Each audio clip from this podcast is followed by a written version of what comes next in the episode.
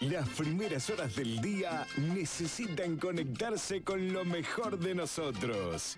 Hay una fuente de vida, hay una fuente de amor. Hay una fuente Conectados con el Señor. Honrar en palabra y música. de Jesucristo, la fuente que Aquí comienza Grito de Salvación. Un milagro Dios quiere hacer en ti. Un milagro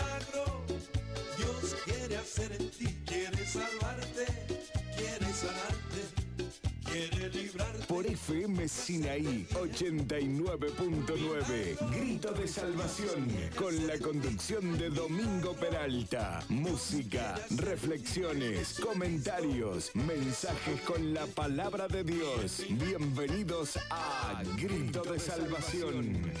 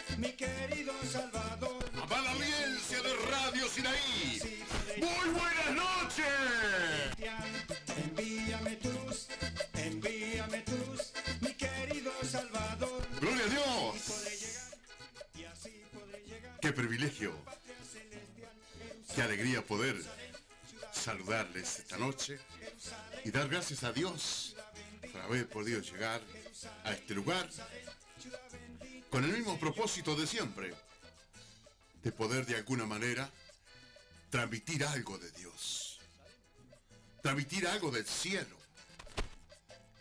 que solamente nosotros podemos extraer algo de la presencia de Dios.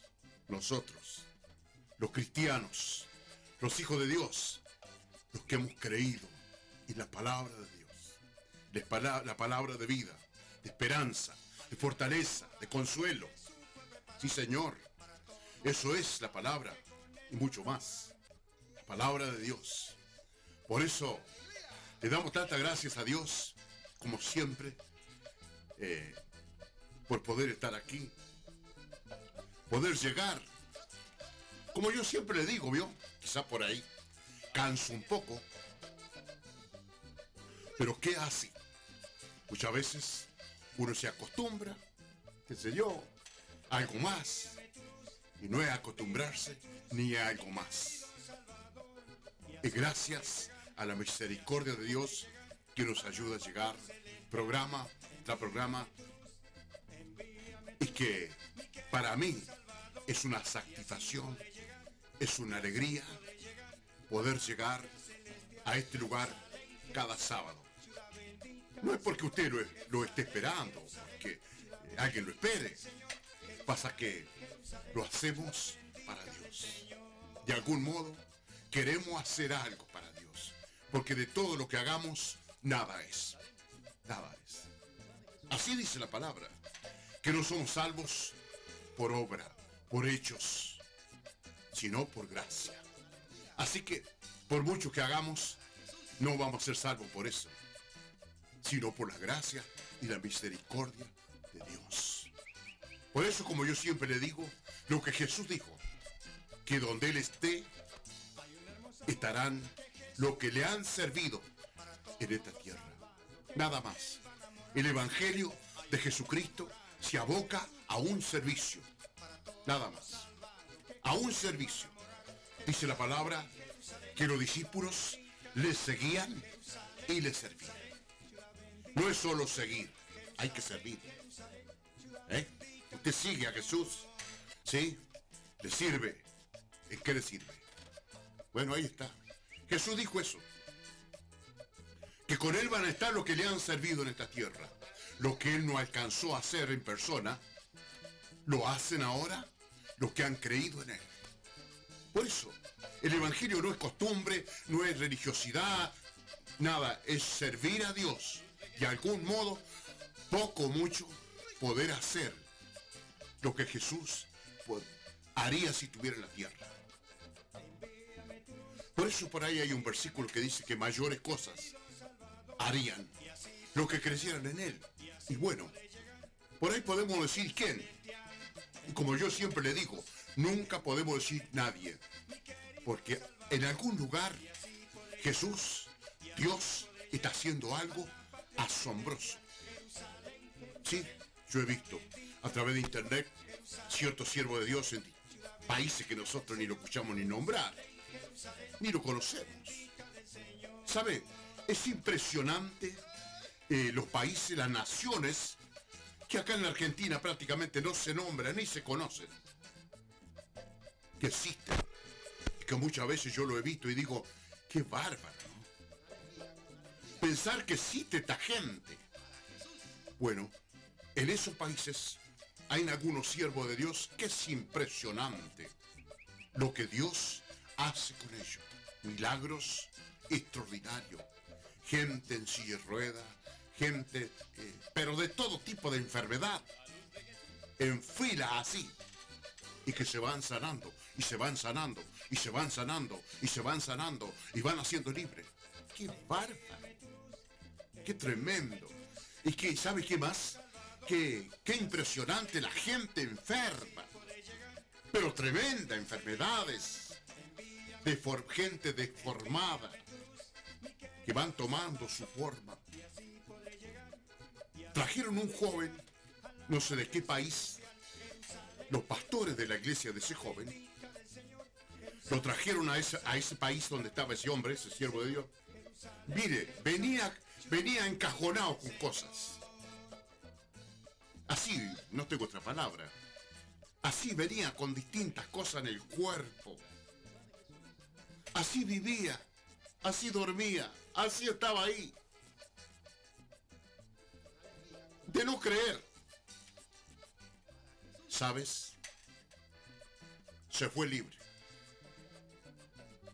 Mire, hasta terminó cantando a los coros y haciendo palmas. ¡Qué mal! Quedaron los aparatos, todo lo que traía para caminar, para estar ahí, todo. Este era un desarme ese cuerpo. ¿Usted sabe lo que se fue caminando?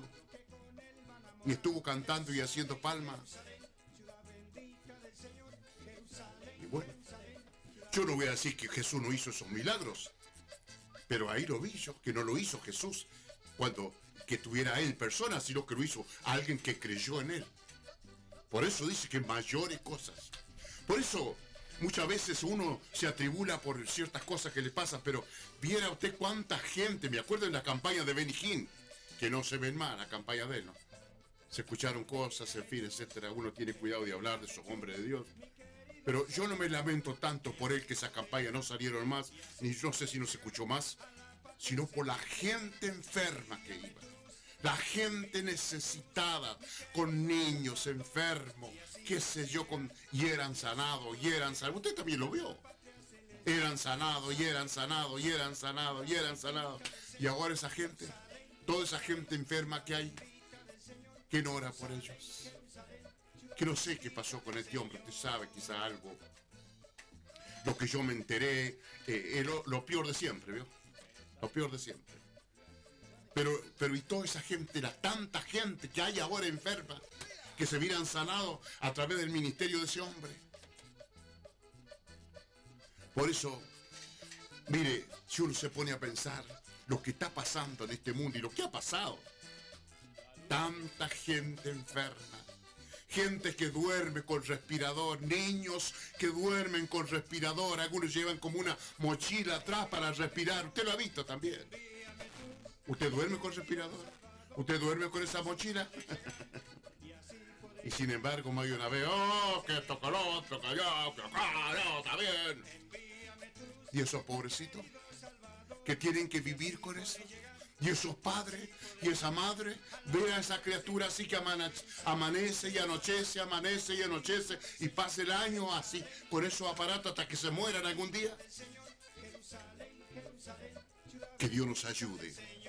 Si quizás es cierto, ¿no? Yo siempre digo que bueno estar bien, que no te duela nada, que no te moleste nada, que tenga de todo, qué lindo eso. Pero si por ahí falta algo, tranquilo, porque hay otro que le falta todo. Mayormente en este año 2020, que no sé si es que eh, eh, el tanto alcance de información que, que yo nunca he visto un mundo tan desequilibrado, tan descontrolado, tan, tan revuelto. No sé eh, si será que hoy día hay tanta información, tanto alcance, pero que realmente este año 2020 va tremendo. Va tremendo. Sí, va tremendo. En el mundo. En el mundo. No algún lugar, en el mundo cosas tremendas que están pasando, barbaridades en todos los tipos, como económica, como familiar, como todo. Eh, que Dios nos ayude, amada audiencia. Gracias a Dios, porque nosotros tenemos la palabra de esperanza, la palabra de Dios, que nosotros hemos podido creer en esa palabra, que Dios nos ha dado a creer ¿Por qué nos ha dado a creer? Si usted cree en la palabra de Dios, es porque Dios le ha dado a creer. ¿Se acuerda de esta palabra que le compartí hace unos días, donde la mujer que estaba oyendo, ¿eh? Estaba oyendo, ¿vio? Y por ella estar oyendo, Dios abrió su corazón para que ellas, dice la palabra, estuviera atenta a lo que Dios, a lo que Pablo decía a lo que Dios hablaba a través del apóstol Pablo. Vale decir que Dios quiere que nosotros estemos atentos a Él. No porque nos quiera tener esclavizado, sino porque eso es la única manera en que nosotros vamos a estar conectados con Él. Dios le abrió el corazón para que ella estuviera atenta a lo que Pablo decía, porque Dios, el Espíritu Santo, estaba hablando por el apóstol Pablo. Por eso por ahí hay algún hombre que habla y a lo mejor el Espíritu Santo que está hablando, bueno, pero escuchamos tanto hombre, ¿vio? Hay tanto predicador y hoy día tanto por internet, la televisión, qué sé yo, hay tantos hombres predicando, pero que nosotros no tenemos, como le digo, agarrar por costumbre, escuchar y escuchar y escuchar, porque eso no es de Dios. Yo puedo escuchar y escuchar y escuchar y nunca hacer nada ni poner por obra nada, pero un día voy a sufrir la consecuencia porque Dios me habló, me alertó, me avisó y yo no hice nada. Yo, yo no hice nada. Y entonces, como dice este hombre, este hermano querido, de que escuchó la trompeta allí en Ushuaia. En Ushuaia, allí al sur, a lo último, Tierra del Fuego. él escuchó esa trompeta. ¿Usted lo escuchó? No sé si le vamos a poner algo ahí. Eh, me olvidé decirle a Sebastián. Creo que lo traje para ponerlo de nuevo, pero bueno, ya vemos. Que dice que sonó la trompeta de Ushuaia. ¿Hasta dónde sonó? Y usted sabe que la trompeta avisa. La trompeta es para avisar que algo viene, que algo va a pasar. Y esto fue antes del coronavirus. Esa trompeta que sonó tan fuerte que no sé hasta cuántas naciones y países llegó esa trompeta, el sonido. Yo siempre me acuerdo y yo le cuento, cuando estaba en el servicio militar, eh, había la entrada de la guardia y nosotros la plaza de armas estaba así más al este y nosotros no podíamos mover. Pero cuando venía una autoridad, nosotros sabíamos estar todos formados en la plaza de armas y entonces ponían uno con una trompeta a la entrada para que avisara cuando el personaje venía. Porque nadie lo veía. Entonces cuando la trompeta sonaba era que si el personaje venía. Entonces todos nos mandaban estar en posición de firme porque entraba esa autoridad. Yo lo que quiero rescatar es, que esa trompeta nos avisaba, nos informaba que venía el personaje que esperábamos. ¿Y qué pasó con esa trompeta? ¿Qué hacía? Llamaba a una alerta, avisaba. Por eso yo le iba a poner de nuevo ahí, hizo. Voy a escuchar, si no esta noche cualquier otro programa, para que usted lo escuche y lo asimile, vea, piense, medite. No es que usted lo escuchó y lo dejó pasar. Haga lo que quiera. Pero guarda con eso. Tenemos que pensar, como dice la palabra, en esto pensar. Hay que pensar, hay que analizar, ver, a ver si es, no es. Hay muchas cosas que se están moviendo que no son ciertas. Es porque se junta todo. Usted va a ver, como la palabra dice, la cizaña con el trigo. Siempre hay cosas que no son y cosas que son. Y bueno, guarda que se nos pase lo que sea. Lo que es verdad. Porque entonces ahí vamos a caer en la trampa. Porque fuimos avisados, pero no nos apercibimos. ¿Y entonces qué? Después nos vamos a ver encerrados como el viento solano ese. ¿Eh? Está orando por eso. Y bueno, si eso es de Dios, si oramos nosotros los hijos de Dios, intercedemos por eso, Dios puede librarnos. Dios puede librarnos. Pero si no, como, como le decía recién, ¿por qué le abrió el corazón Dios a Lidia? Para que tuviera atenta. ¿Por qué? Porque quizá muchas veces gente que escucha la palabra de Dios, o nosotros que escuchamos la palabra de Dios, pero no estamos atentos. No estamos atentos a lo que Dios está hablando. No estamos atentos a lo que Dios está avisando. Ah, sí, una costumbre esta. Él es así, por eso habla así, qué sé yo. Me dijo una vez un joven que a él le gustaba cierto predicador. Ah, a mí me gusta, de, del único predicador que a mí me gusta, dice Julián, ah, que te gusta el predicador. ¿Qué hace con que te guste el predicador? Que lo que tenés que agarrar, por decir así, es lo que predica el hombre. Lo que predica, la palabra que te habló, la palabra que me habló, la palabra que nos habla. Ninguno queremos el mal. Y la palabra de Dios dice que es el bien para la tierra, el bien para mi vida. Entonces, me viene en este momento compartir esa palabra que ya se la compartí, que dice que para que tuviera atenta, tuviera atención por Dios, tuviera atención por las cosas de Dios. Porque Él es el único que nos puede guardar protegernos, librarnos de la muerte y de tanta inmundicia de esta tierra. Dios tiene poder para guardar lo suyo. Pero ¿qué pasa si nosotros no lo atendemos? ¿Qué pasa si yo no estoy atendiendo las cosas de Dios? ¿Qué me va a pasar? Por algo Dios le abrió el corazón para que yo estuviera atenta. Porque como que Dios quiere atención por él. No es porque sea Dios y no quiere tener bajo el pie, sino porque eso es lo que nosotros tenemos que hacer, atenderlo a Él. Porque atender las cosas de Dios como que es todo, porque Él está por sobre todo y el único que me puede proteger es Él, guardarme de Él. Entonces tenemos que atenderlo. ¿Se acuerda que yo le compartía esa palabra? Y no es que me guste repetir las cosas, sino que eso es lo que viene en este momento a mi mente que lo que el hombre y la mujer tienen que atender a Dios. Por eso esa mujer que tantas veces le repito, yo lo mejor porque usted le hace falta eso, o me hace falta a mí mismo. Que no lo atendió a Jesús cuando llegó a su casa, no lo recibió, no lo saludó, no le dio, no le, no le, no le mostró aprecio, atención que había llegado el maestro. Le preocupaba, hermano, que hacer las cosas de esta tierra, de este mundo, de todo eso, pero menos la presencia de Dios mismo en su casa, porque Jesús era Dios y es Dios. Sin embargo, ¿qué hizo? Todavía quería interrumpirle a la mujer que estaba escuchando. Todavía le quería interrumpir podemos decir que representa el mismo diablo, porque si hay alguien que te quiere interrumpir, que escuche la palabra de Dios, que escuche lo de Dios, el diablo mismo, él es que te quiere desviar de tus oídos de él, porque el diablo sabe más que nadie que Dios es tu auxilio, como dice la palabra, nuestro pronto auxilio en nuestras tribulaciones. ¿Cuánta gente ha muerto porque no tenía auxilio? Ahora mismo está muriendo gente por falta de auxilio. Y él dice que nuestro pronto auxilio Podemos decir así, podemos decir así, querido, que esta mujer no escuchaba a ella ni tampoco le quería dejar escuchar a la hermana. Quizás por ahí hay alguien que no escucha a ellos ni quieren dejar escuchar. Ah, usted tampoco es para que escuche ese programa. Siempre lo vemos, la musiquita, la palabrita. Haga lo que quiera, mire, yo lo que yo quiero es hacer lo de Dios lo mejor posible, porque siempre tuve eso tuve eso, hacerlo lo mejor posible, lo que sea, darle la vista, darle la, imagen de lo que son las cosas de Dios.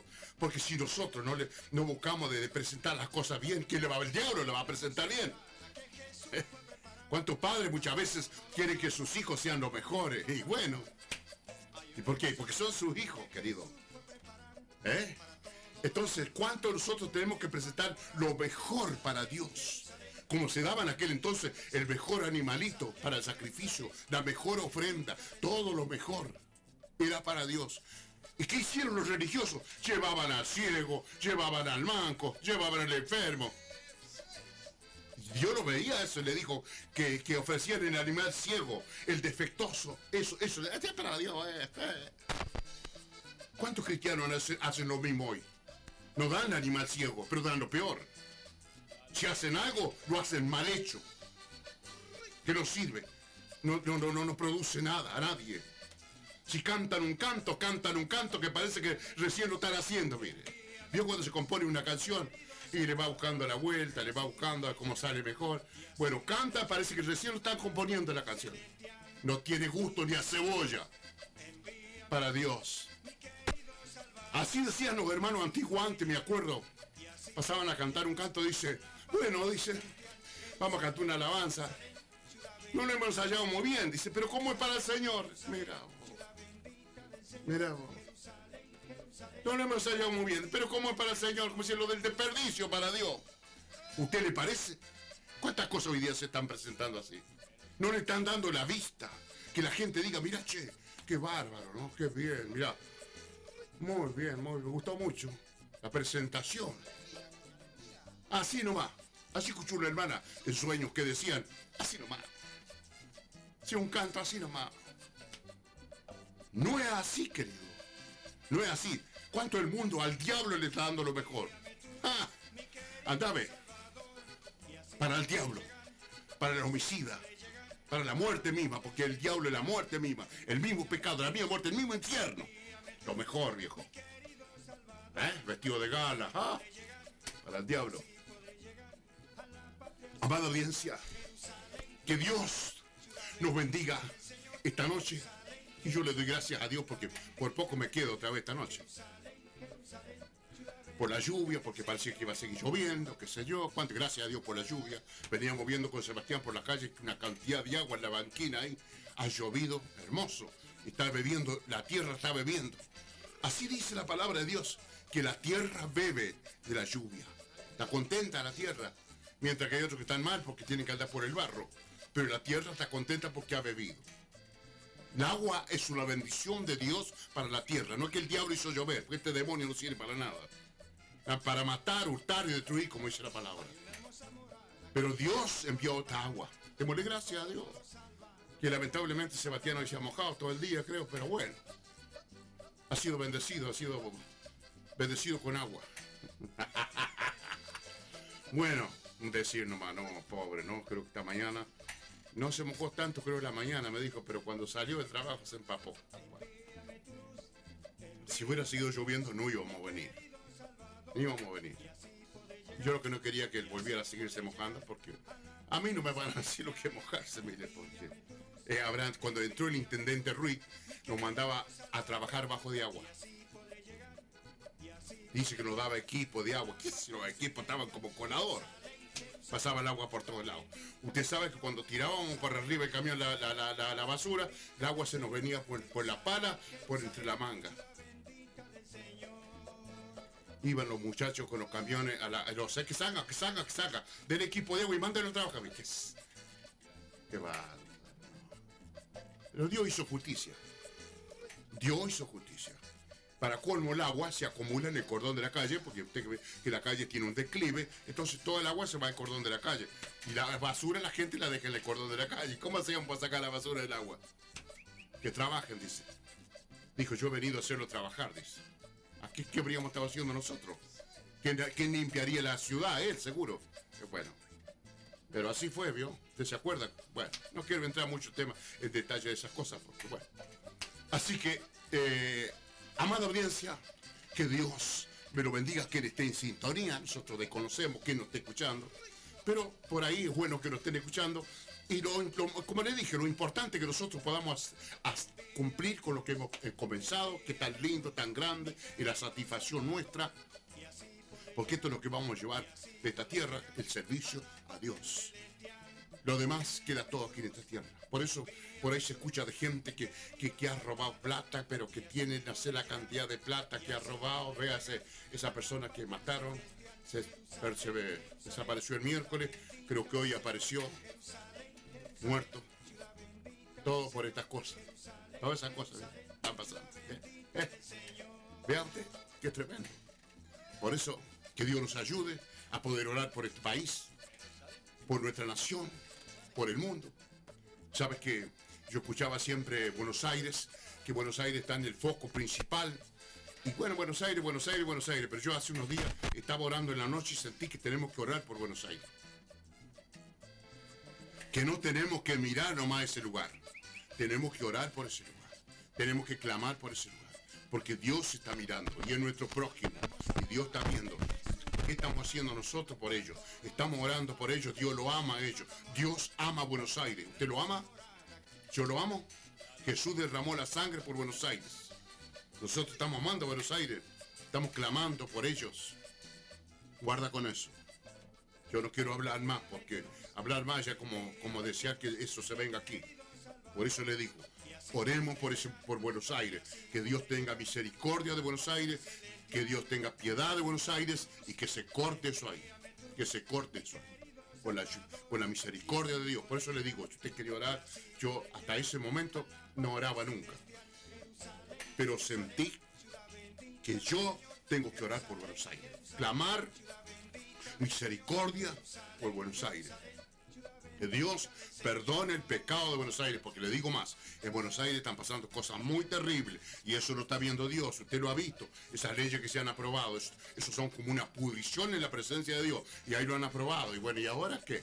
Y bueno, y están pidiendo otra cosa más, usted lo sabe, que el aborto y eso, eso es peor. Bueno, pero nosotros pidamos misericordia por esa, por esa, por esa ciudad, y ¿qué es lo que podemos hacer? ¿Eh? Así alumbre, dice, vuestra luz delante de los hombres. Nuestra luz tiene que alumbrar. En estos días, los que son luz van a alumbrar. Y los que no, van a estar bajo la cama. Dice que no se prende una luz para esconderlo, sino para que alumbre en la casa. ¿Por qué estamos nosotros en este mundo? Para alumbrar este mundo. Estamos alumbrando este mundo. ¿Cuál es el testimonio nuestro como creyentes, como hijos de Dios, en estos días que, está en la ciudad o el pueblo, el barrio, en temor por estas cosas que están pasando? ¿Cuál es el testimonio de los cristianos? A ver, está alumbrando nuestra luz. Está alumbrando nuestra luz. Están viendo en nosotros una cosa distinta en nosotros. ¿Lo están viendo? Así alumbre vuestra luz, dice delante de los hombres, delante de- del mundo, delante de la ciudad, alumbre. ¿Eh? Pero lamentablemente hay muchos que decían ser luz, pero que no aparecen, que no alumbran.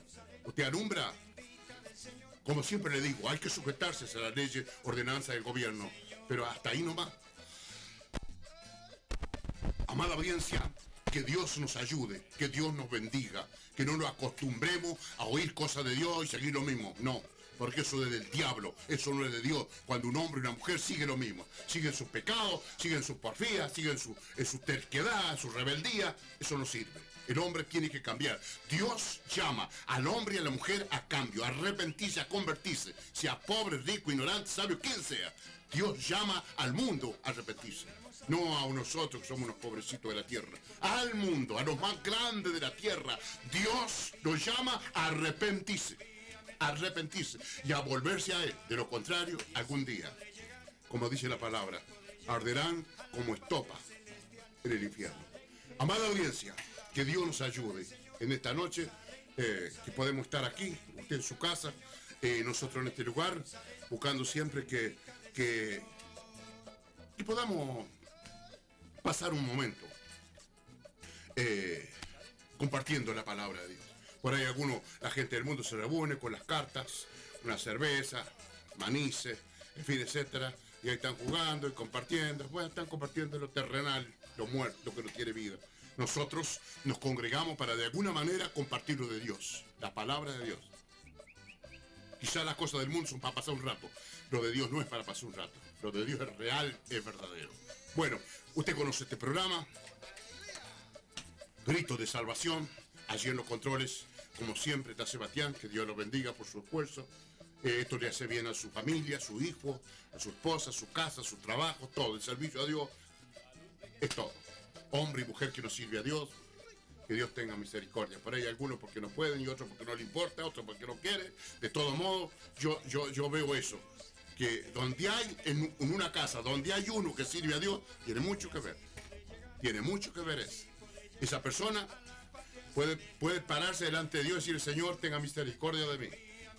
Y decir, Señor, mira esto, acuérdate de mí, como le dijo aquel hombre, acuérdate de mí, que he andado delante de ti con un íntegro corazón y que te he hecho las cosas que te agradan. Y que he hecho las cosas que te agradan. ¿Se acuerda esa palabra?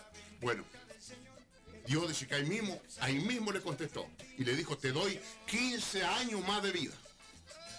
¿Eh? Pero ¿qué le dijo el hombre?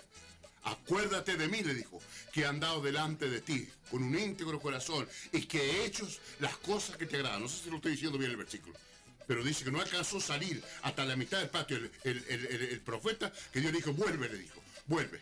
Vuelve y decirle, que digo yo, que le añado 15 años de vida. Pero ¿qué le dijo el hombre? Y bueno, que había andado delante de él, de él y que había hecho las cosas que Dios le agrada. Y nosotros muchas veces, ¿y se agradará a Dios? Y a mí mismo me pasa, ¿se agradará a Dios de este programa? ¿Y cómo hizo ese hombre para decirle que he hecho las cosas que te agradan? ¿Vio cómo nosotros podemos agradarle a Dios? ¿Cómo nosotros podemos hacer cosas que a Dios le agradan? Mire, hace una noche estaba orando y a mí, me, a mí me impactó, Dios me impactó, el Espíritu Santo me impactó en lo que me dijo. Yo no creía que Dios me podría decir eso. Algún día se lo voy a compartir si Dios me permite. Pero yo me quedé impactado. Digo, qué bárbaro, ¿cómo me habla así? Como yo le hablo a usted, así, así, tan suave me habló. Y me señaló las cosas que me decía. ¡Qué bárbaro! Y uno muchas veces dice, anda, si vaya a saber, ¿dónde está Dios? Ahí está en tu corazón, querido, ahí está en tu vida. Él quiere hablarte, Él quiere decir, y yo con eso experimenté que Él sabe todo. Porque nosotros muchas veces decimos, ah, Dios sabe todo, sí, sabe todo. ¿Cuándo sabe todo? Pero con eso que Dios me habló, que Dios me mostró, yo pude ver que Dios sabe todo. Conoce todo. Estás triste, Él sabe. Estás contento, te falta algo, Él sabe. Te pasa algo, cree algo, Él sabe. Todo, todo, todo, todo, todo, todo. Es como que tú te mires la palma de la mano, así, igual, así, así mira en tu vida. Lo que te pasa y lo que no te pasa, lo que querés y lo que no querés. Lo experimenté una vez más. ¿Se acuerda cuando le dije yo que, que, que- que Dios me, enviaba, me envió a la radio a Manantial? Que Él me abrió la puerta en Radio Manantial y, me dijo, ve a la radio, me dijo, ve a la radio. Y yo le, recuerdo que yo le contaba que me gustaba mucho, que quería trabajar con un pastor que me, invitaba a su iglesia y que estaba teniendo bendiciones muy buenas. ¿Se acuerda? Bueno, perdóneme que le estoy repitiendo lo mismo. Me dijo así, pero allá no, me dijo. Yo dije, qué bárbaro, ¿cómo, cómo Dios sabía? Capaz que a usted le está pasando lo mismo. Que Dios sabrá lo que está pensando usted, sabrá lo que le pasa a usted, si lo sabrá. Cuando me dijo, pero allá no, me dijo. Uh, dije, gracias, Señor. Bueno, que Dios nos ayude. Amada audiencia, para mí es un gusto compartir esto porque es algo real que yo he vivido, que yo he experimentado. Y eso es lo grande. Bueno, entonces pasamos a... ¡Uh! Se fue la hora. Bueno, pasamos ahí a la música, que quizá alguno está esperando la música. Ahí va.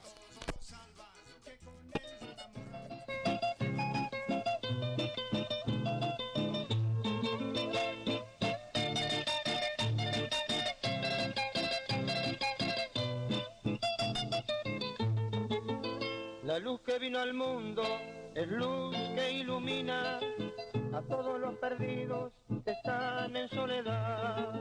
Los saca de las sombras y los lleva al día y llena nuestras almas de grande santidad. Yo era una de esas, alma entenebrecida, me había olvidado lo que es el más allá, pero hoy vino la lumbre que es la Santa Biblia y dio todo mi cuerpo su hermosa claridad. Por el camino veo venir a un pobre hombre, todo su ser denota que ya vencido está. Y esa es la vieja vida, la que antes yo tenía. Ahora permanezco en esta gran verdad. Jesús la luz del mundo que me sacó la vida. Llévame de la mano y Dios me libertad. Por eso te doy gracias que tú no me abandonas y que por todos lados te puedo pregonar. Por eso te doy gracias que tú no me abandonas y que por todos lados te puedo pregonar.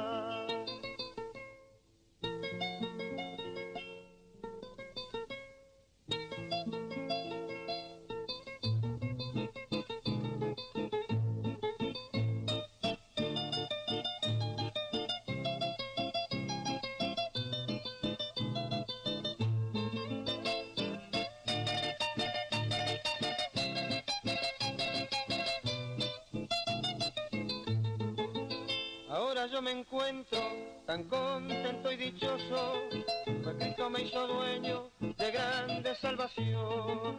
Me ofrece su palabra y dióme poca cosa, creer tan solamente y darle el corazón. Por eso mis amigos, aquí puedo decirles, camino muy seguro, a mis pies encontré, verdad para tomarme ya con todas mis fuerzas y vida eternamente para todo mi ser. Por el camino veo venir a un pobre hombre, todo su ser denota que ya vencido está. Y esa es la vieja vida, la que antes yo tenía. Ahora permanezco en esta gran verdad, Jesús la luz del mundo que me sacó a la vida, llévame de la mano y dióme libertad. Por eso te doy gracias, que tú no me abandonas y que por todos lados te puedo pregonar. Por eso te doy gracias, que tú no me abandonas y que por todos lados te puedo pregonar.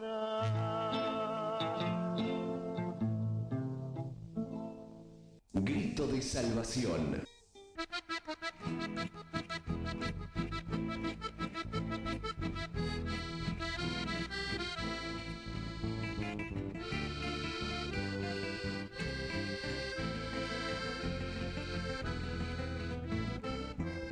Hermano, no desmayes, por más que vengan pruebas y nunca te detengas por desesperación. Mira que Jesucristo siempre de ti se acuerda y Él puede sostenerte en la tribulación.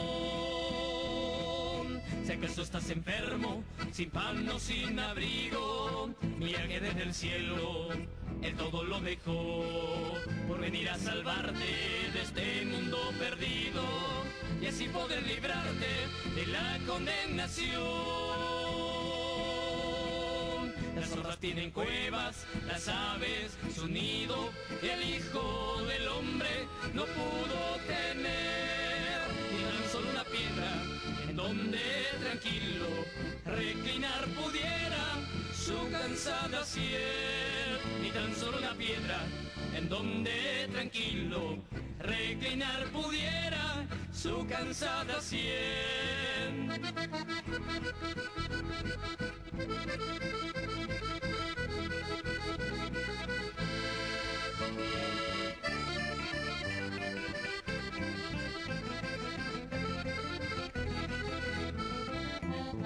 Del cristiano es ser fiel hasta la muerte. Y si después de todo, si Cristo la venció, y todo el que le sigue, vencerla también puede. En el glorioso nombre de Cristo el Salvador. A muchos azotaron y a otros encadenan, entregaron sus vidas por el reino de Dios. Y todo el que le sigue, vencerla también puede. En el glorioso nombre de Cristo el Salvador. las zorras tienen cuevas, las aves su nido y el hijo del hombre no pudo tener ni tan solo una piedra en donde tranquilo reclinar pudiera su cansada sien, ni tan solo una piedra en donde tranquilo reclinar pudiera.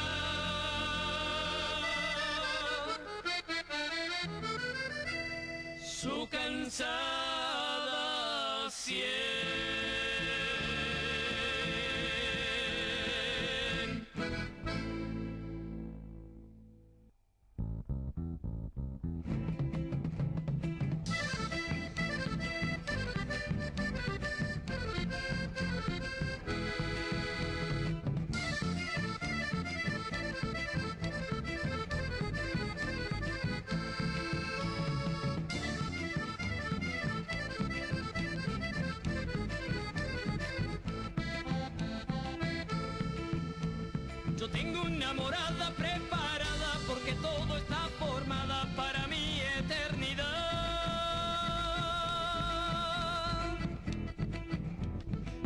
Cuando mi Cristo Él descienda con su hermosa y gran presencia, vamos todos a reinar. No habrá color de raza ni tampoco religiones, solo limpios corazones de perdón. Vendrá a buscar su iglesia a su novia prometida, lleno de luz y vida y de amor. Vamos todos juntos a gozarnos en el Señor. Vamos todos juntos los de limpio corazón. Esperando ese día preciado donde todos los cristianos cantaremos gloria a Dios. Esperando ese día preciado donde todos los cristianos cantaremos gloria a Dios.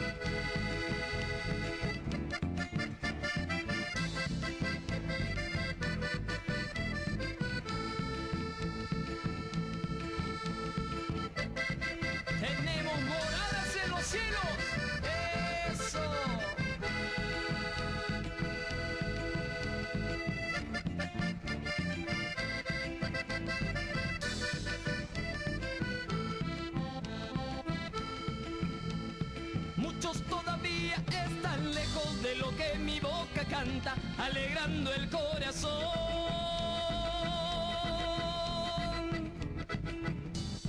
Porque ellos nunca conocieron a Jesús el gran Cordero que por mí se inmoló. Mira, todavía estás a tiempo de que vayas a su encuentro y entregues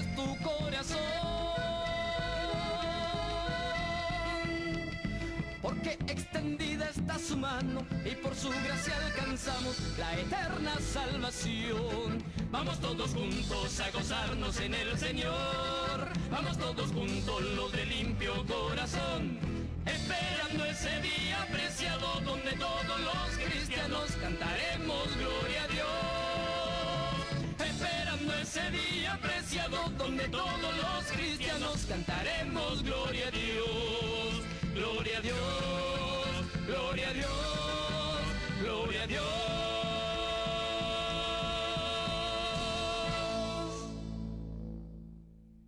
Son las canciones que mueven al corazón. Nadie como tú.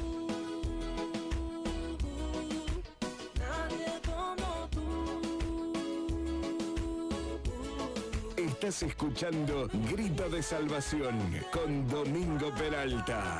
Cada paso es música y sus letras viven en ti. 89.9 FM Sinaí.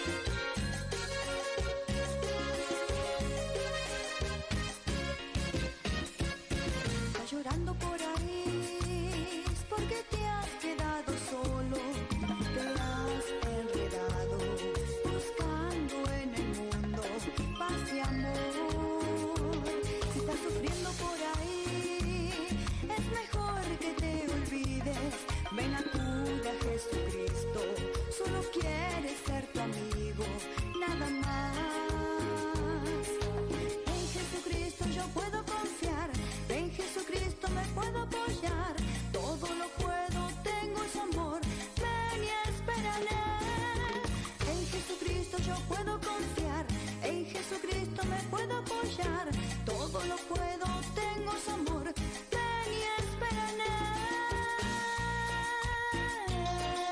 Dios. Bueno, recién me llamaba mi querido y estimado hermano Luis y estuve compartiendo un momento con él.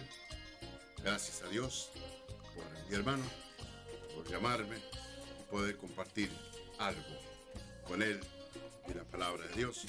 Y así él saluda también a todos los hermanos que están en sintonía de este programa. El hermano Luis Gómez te saluda a todos. Así que que Dios te bendiga. Eh, aquí me escribía recién querido hermano también, eh, Dan, dice, te estoy escuchando, Domingo. Bueno, gracias por la palabra de Dios. Soy Dante. Muchas gracias. Dante, un abrazo grande para vos, que Dios te bendiga, te fortalezca, te ayuda, y podrás seguir orando, leyendo la palabra, buscando cada día más de esa fuente de agua viva que salta para vida eterna. Así dice la palabra. Jesucristo es la fuente de agua que salta para vida eterna. Él es, es- esa agua viva. Para entrar al cielo, para morar en el cielo, hay que beber de esa agua viva, que es el agua de vida, es la vida eterna, es Jesús mismo. Él es esa fuente, salta para vida eterna. También seguramente a María Inés. Un abrazo, saludo grande a María Inés, que Dios la bendiga mucho, su negocio, su vida espiritual, física, en fin, etcétera. De toda manera, que Dios la bendiga. Así que seguimos con la ayuda de Dios.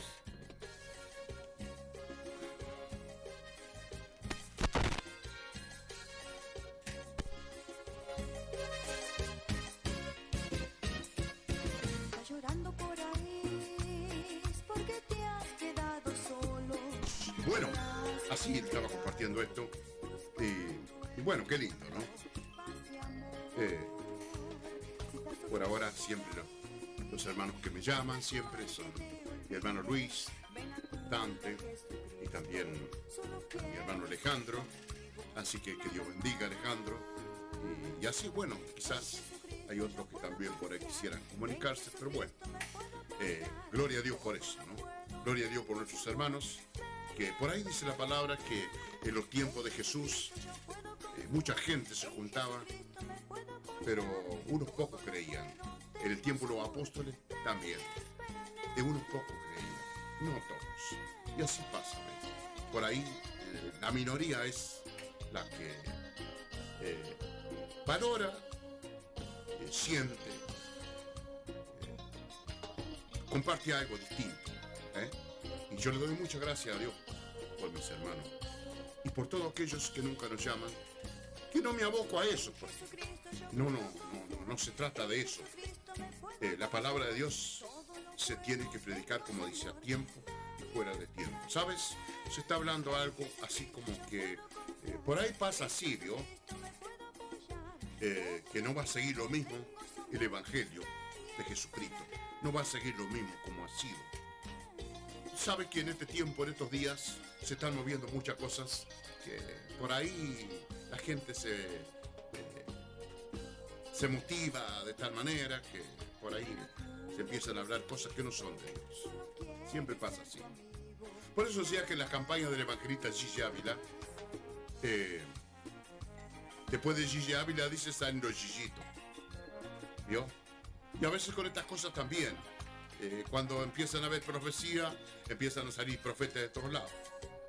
Aparece un cantante, salen todos, todos quieren cantar. Y así. Se junta todo, ¿vio? Es como la cizaña con el trigo. Pero bueno, dice, Jesús dijo así, que los suyos conocen su voz. ¿Eh? Los suyos, sus ovejas, dijo, los suyos, conocen su voz. Conocen la palabra. Los que son de Cristo conocen la palabra. Porque Él era la palabra. Y Él es la palabra. El verbo hecho. El verbo la palabra encarnada. La palabra de Dios encarnada. Por eso dice que Él sanó a los enfermos con la palabra. Ahora, ¿qué enfermedad sanó? Todas. Todas. La sanó con la palabra. Porque Él era la palabra. Entonces lo que sana no es lo físico, no es lo humano, es la palabra. Por eso esa palabra te puede sanar a vos también. Lo puede sanar a usted también. Me puede sanar a mí también porque la palabra sigue. El Evangelio de Jesucristo, la palabra de Dios. Si Jesús sanó a los enfermos con la palabra, ¿qué pasa con nosotros? Lo que pasa es que nosotros eh, no usamos la palabra. Entonces, ¿con qué lo vamos a sanar? Si me aparece lo que me aparece, o te aparece lo que te aparece, o no, nos aparece lo que nos aparece, si no tenemos la palabra. Como pasa, como me ha pasado a mí, me va a pasar y me está pasando. Bueno, ¿pero por qué? Porque el pueblo de Dios no usa la palabra. Y la palabra de Dios está caracterizada como una espada. ¿Para qué una espada? Para pelear. ¿Quién usa la espada? Soldado, en fin, etcétera. La espada es para pelear, batallar. La palabra de Dios no está comparada con que a reunirse en todos los lugares, estar en una reunión. ¿Cuánta gente hoy día está pechando a la puerta por entrar y no tiene la palabra? ¿Qué te crees que el lugar de reunión te va a salvar? ¿Te va a sanar? No. Si, alguna, si, alguna, si alguna misericordia, alguna gracia o alguna sanidad lo recibí ahí porque, por el Señor, por la palabra de Dios, pero no por el lugar. Dios no te sana por el lugar, no te salva por el lugar, no te perdona por el lugar, te perdona por la palabra. Entonces esa gente que hoy día está pechando la puerta por entrar, porque siempre pensó en ese lugar, cree que yendo ahí es salvo, que yendo ahí va, a ser sanado. ¿Y por qué no? Te puede sanar ahí, pero no es porque Dios exclusivamente te, te va a sanar ahí. Dios te va a sanar en la calle, debajo de una planta, en un campo, donde sea. Porque no está dentro de cuatro paredes. Entonces, lo que el hombre y la mujer tienen que tener es la palabra de Dios. ¿Y por qué anda tanta gente espantada de lo que está pasando y anda, como le digo, atropellando las reuniones para entrar? Porque, porque no tiene la palabra, está vacío, está hueco, nunca se preocupó por la palabra. Está vacío, no tiene defensa, no tiene protección, nada. Como, ¿cu- cu- ¿Cuántas veces usted va a ver que la, la- ciencia médica dice, mira, come naranja, come pomelo, come zapallo, come carne, para proteína, para que tenga protección en, el cuerpo, la sangre, lo físico? ¿Y, ¿Y tu alma con qué lo va a proteger? La palabra. La palabra es la que nos protege.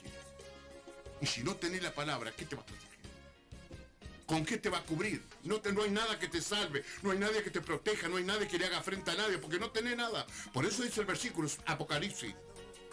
Por cuanto ha guardado la palabra de mi paciencia, por cuanto ha guardado la palabra de mi paciencia, yo también te guardaré. ¿Por qué te va a guardar? Porque tenés la palabra, lo tenés a Él. Porque Él es la palabra. No es lo- los muros, la, la muralla del lugar de reunión. No es, no es eso, no es Jesús, es tierra, ceniza, polvo. Por cuanto ha guardado mi palabra. Lo ha guardado a Él, lo tenés a Él a través de las palabras. Porque Él es la palabra. Entonces en el momento malo va a aparecer la palabra, va a aparecer la defensa, va a aparecer la espada, para cortar el mal que, que te está persiguiendo, que te está atacando. Pero si no tenés nada que... Una iglesia, una congregación, le puede tener problemas, temor al coronavirus, pero por favor. ¿Sabes quién tiene miedo al coronavirus? El mundo. El mundo, porque el mundo está solo. El mundo no tiene a Dios, es creación de Dios, pero no son hijos de Dios. Hijo de Dios el hombre y la mujer que vuelve a Dios, que cree en Jesucristo, se reconcilia con Dios. Por eso dice que estaba reconciliando con Dios al hombre, Jesucristo. Él es el que reconcilia al hombre con Dios. ¿Creíste en Jesucristo? Soy hijo de Dios, hija de Dios. Te reconcilió Jesús. La fe en Jesús nos reconcilia con Dios. Eso es la esencia del Evangelio. No es pertenecer al misterio más grande y más. Es, pertenecer al cuerpo de Cristo. Es tener la palabra de Dios. ¿Cuánto se preocupa por leer la palabra de Dios? Y sí, mire, hay la gente que trabaja. Hoy Sebastián trabajó todo el día. ¿Cuándo lee la palabra? Pero así no todos, todos estamos ocupados. Pero hay que buscarle la forma de leer porque es para mí. Yo leo para mí. Usted lee para usted. Nosotros leemos para nosotros. ¿Y por qué no después podemos compartirle al mundo? ¿Y quién va a compartir así? Si yo soy un hijo de Dios, me considero un hijo de Dios, yo- Dios me está guardando, Dios me va a guardar. Soy su hijo. Soy su hijo. Usted es su hija, si mujer es hija de Dios, hijo de Dios. Dios te va a proteger, Dios te va a guardar, Dios te va a librar. Pero ahí está la esencia. Ahí está la esencia. ¿Cuántas cosas están hablando que después de esto viene otro y después viene otro de otro y otro y qué sé yo? Que venga lo que venga. A los cristianos, los hijos de Dios, no los, que tenemos la palabra de Dios, no nos importa que venga quien venga. Dice que venció al mundo. Y esto no es hablar grandeza, no es sacar pecho, como digo yo muchas veces. Es que eso es lo que dice la palabra de Dios. Que dice, caerán mil y, y cuanto a tu diestra y a tu derecha, pero a ti no llegará. Y entonces, pero ahí está. ¿Cuántos años yo pasé sin leer la Biblia? Solamente me gustaba la reunión y no faltaba esta, pero no leía Biblia. Y no había un pastor tampoco que dijera, ¿cuánto leyeron la Biblia hoy? ¿Cuánto oraron? ¿Cuánto ayunaron? ¿Cuánto, cuánto, cuánto, cuánto, qué? ¿Qué? Nadie. Ahora yo me doy cuenta que los hermanos ni Biblia llevaban. Los que por ahí veo congregaciones que llevan su Biblia. No sé si lo llevan para dar un paseo al culto, pero la llevan. Porque, ¿saben por qué? Porque ignoran lo que dice la palabra, lo grande que es la palabra. Como mi esposa siempre dice, yo anduve tan mal de mi salud, tan mal, pero tan mal. Usted no se. Estoy vivo por la misericordia de Dios. Pero ella siempre dice que ella me veía contento, me veía fortalecido, me veía alegre. Y era verdad. ¿Por qué? Porque tenía la... Dios me fortalecía. Andaba con lo que andaba y no sabía para dónde iba a tomar mi vida. Yo andaba contento. Ella lo dice siempre. Y bueno, ¿y eso qué? Sí, la palabra, querido. La palabra de Dios en mi vida. Amartiguaba ahí. ¿Cuántos mí decían, uh, no me digas, tranquilo. Tranquilo. Porque no es por lo que uno, la palabra de Dios en tu vida. No leí la palabra, sos mujer muerta, sos hombre muerto. Porque ¿qué, qué otra cosa? La palabra, no hay más. No hay más, querido, no hay más. No perdamos tiempo. No perdamos tiempo. Yo tendría que haber leído la Biblia ya por lo menos del tiempo que ha venido el Evangelio 20 veces, por lo menos, todo de tapa a tapa. Anda a ver, rajuñando el leído una vez. ¿Qué vas a saber eso? ¿Qué voy a saber? ¿Qué voy a saber? ¿Cuánto le ha leído usted? Esa es la esencia, querido. Esa es la esencia. Conocer la palabra. Citar la palabra. Jesús echó afuera los enfermos sanó a los enfermos con la palabra. ¿Qué palabra decía? No sé. ¿Qué palabra vamos a nosotros? Y bueno, ahí está. Amada audiencia, que Dios me lo bendiga. Esta noche pasamos a nuestro tema que nos queda y después le leo algo que me escribió mi querido hermano Alejandro. ¿eh? Eh, a ver qué dice. Dale, vamos, hermano. Hola, hermano, dice. Domingo. Muchas bendiciones. Bueno, gracias. Eh, Alejandro. Muy bueno el programa. La palabra y las alabanzas. Soy el hermano Alejandro Miranda. Buen varón. Dios le di- bendiga. Dios le siga bendiciendo en abundancia. Bueno, qué lindo, Alejandro. Gracias por llamar. Gracias por tu palabra. Y prepárate. A ver si después salimos a cantar a la, a la calle. ¿eh? ¿Te animás? Bueno, tenés que salir. Tenés que salir. ¿eh? Te tengo ahí en la mente. Si Dios me permite salir a la calle, te voy a invitar. Así que anda preparándote por si Dios nos abre la puerta. Porque mi oración es honesta. Que me abra la puerta de la ciudad de General Alvear para predicar la palabra. Porque así dijo el apóstol Pablo. Orá, hermanos, para que Dios nos abra puerta para el Evangelio. Las puertas están cerradas. No es cuestión nomás. Hay que orar para que Dios abra las puertas de esta ciudad, espiritualmente hablando, para que podamos entrar y nadie nos va a impedir. Y por ahí siempre algún demonio va a que lo va a hacer. Pero es como Sansón. Cuando estaba la unción, la gracia de él, de Dios, mataba a él nomás, mataba a él nomás, mataba a él nomás. Nadie lo podía tocar. Bueno, así es cuando es de Dios, espiritualmente. Así es cuando es de Dios, espiritualmente hablándote. Nadie te puede tocar, nadie te puede hacer nada. Problema, ni enfermedad, ni situación, que sea, nadie te puede tocar. Está nomás para derribar y para pisotear, como dice la palabra. O doy poder y hollar serpiente y escorpión y sobre toda fuerza del enemigo y nada te dañará. ¿Sobre quién? ¿Alguna cosita? ¿Alguna cucarachita por ahí? Sobre toda fuerza, escuche eso. Pongamos atención. Sobre toda fuerza. Hay fuerza diabólica en esta tierra, en este mundo. Sí, Señor. Pero Él nos ha dado autoridad sobre toda fuerza que se mueve sobre esta tierra. Por eso dice que de tal manera amó al mundo. Yo he vencido al mundo. Dice. Por eso te está diciendo que está venciendo, Él venció todo lo que hay en este mundo. No hay nada que yo no pueda. No hay nada que usted no pueda. Todos lo podemos. Ahora depende de nosotros. Él nos entregó una palabra que podemos vencer al mundo. O doy poder, digollar serpiente, pisotear, serpiente y escorpión. Esos son enfermedades, esos son demonios, esos son mal, maldiciones del diablo, porque el diablo lo que quiere es maldecir a los cristianos. Maldecir, el diablo es eso de maldecir. Por eso había uno que pedía que maldijera al pueblo. ¿De acuerdo esa palabra? Que bendijera al pueblo, que maldijera al pueblo, perdón. Pero dice que no los podía maldecir. El que lo mandaban a maldecir, no lo podía maldecir. Dice que el pueblo estaba reposado, tranquilo. Ah, ¿ese es usted? ¿Ese soy yo? ¿Ese somos nosotros? Os doy poder de hollar serpiente y escorpión y sobre toda fuerza del enemigo y nada te va a dañar. Esa es la palabra de Dios. Ahora a nosotros qué pasa con esa palabra? ¿La tenemos? ¿La tengo? ¿La creo? Eso depende de mí.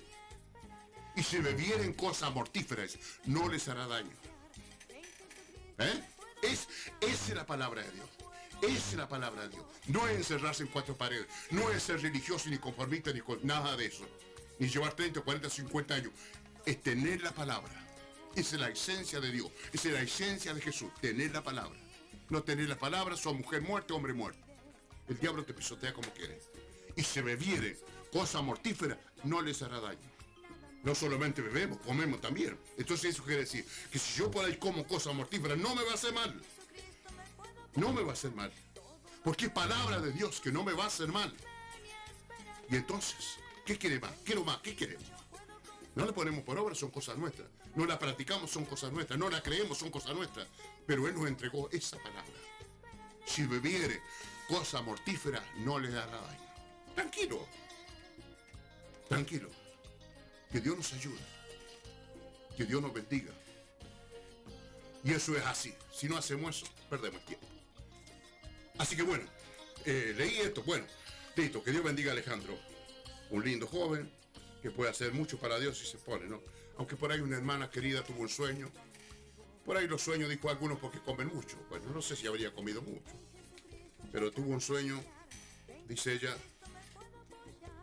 que escuchaba a alguien que decía, si alguien va a hacer para si el que va a hacer algo para Dios, lo haga ya.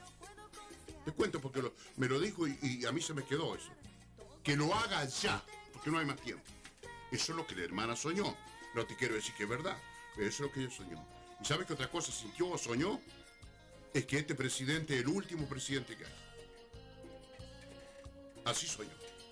Que este es el último presidente de este mundo, de, este país, de este país argentino. El último presidente. Eso yo se lo comparto. Véalo usted, examínelo. Ah, ya saber, bueno, tranquilo, tranquilo. Pero ¿sabe qué? Un día va a ser. Porque usted sabe bien que viene un presidente mundial que el anticristo. Y él va a anular todo lo que hay. No habrá más gobierno ni más presidente, porque él solo él va a dominar el mundo. Y decía por ahí alguien que saca todas las autoridades, que lo que es juez, lo que todo eso, él, va a ser la autoridad máxima en todo el mundo. Por eso se habla del nuevo orden mundial. Porque es una, un orden mundial, di- nada que ver. Como que este mundo entra en otra etapa. Para peor sí, pero entra en otra etapa. Se anula todo lo que hoy día. Aparentemente se anula todo lo que es autoridad. Todo lo que hay ahora, todo lo que se hace ahora, eso ha anulado todo. Así se dice. Véalo usted. Véalo usted. Pero así dice. Eso no se conoce. Por eso. Entonces, ella tuvo ese sueño que es el último presidente. Le digo más. Si es el último presidente de este, de este país, porque seguramente va a surgir el que, el que le estoy diciendo. Y para eso Jesús ya tiene que venir ahora. En estos cuatro años Jesús tiene que venir. Porque no va a surgir ese personaje hasta que Jesús levante lo suyo. Si usted, yo, nosotros, para darle paso a lo que viene a este mundo. La iglesia, el cuerpo de Cristo, no va a ser tocado. Porque es Jesús mismo que la tierra. No va a ser tocado. Y entonces, ¿está preparado? ¿Está preparado? ¿Estoy preparado? ¿Estamos preparando? ¿Qué estamos haciendo? A ver, ¿qué estamos haciendo? Bueno, que Dios nos ayude. Pasamos a nuestros temas. Que nos quede y le comparte la palabra.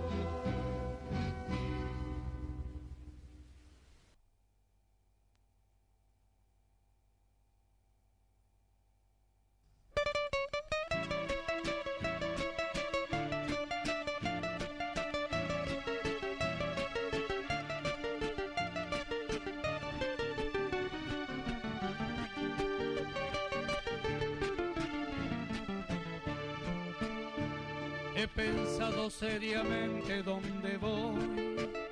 He pensado y decidido lo que hacer. El camino equivocado se acabó. Seco, seco nos quedó el corazón.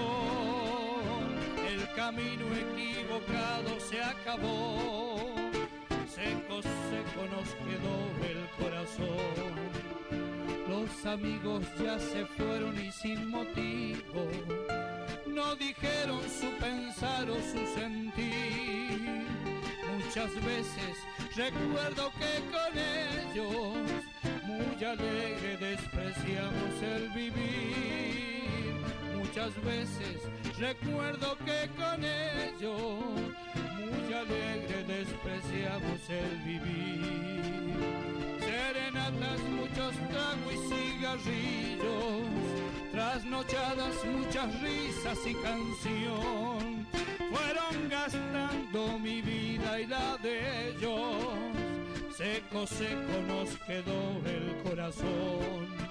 Fueron gastando mi vida y la de ellos. Seco, seco nos quedó el corazón.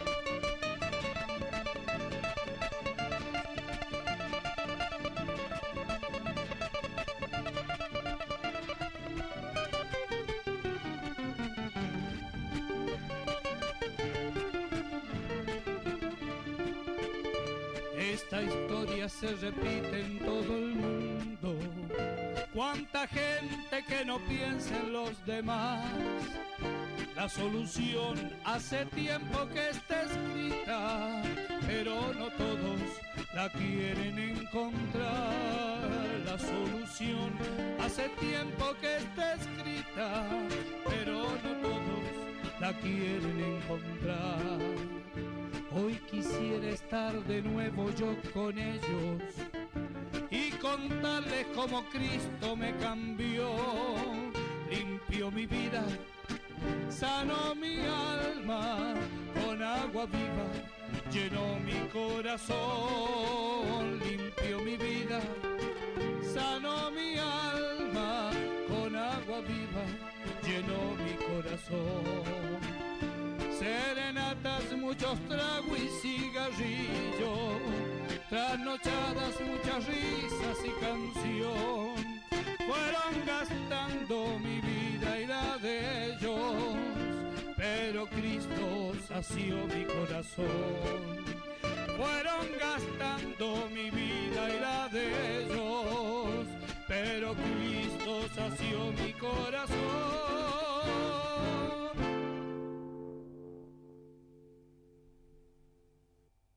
Grito de Salvación, con la conducción de Domingo Peralta.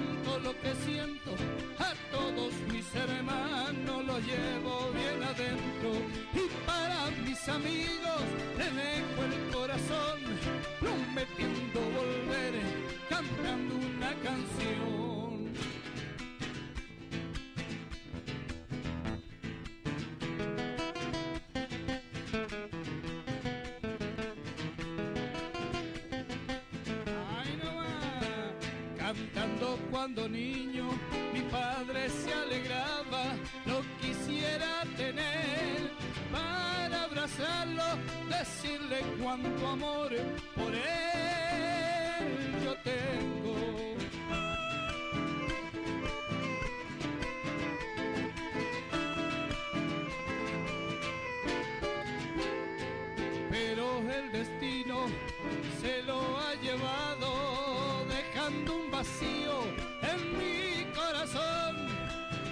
Lo ha llenado con su grande amor. En esta chacarera canto lo que siento, a todos mis hermanos lo llevo bien adentro y para mis amigos le dejo el corazón prometiendo volver cantando una canción.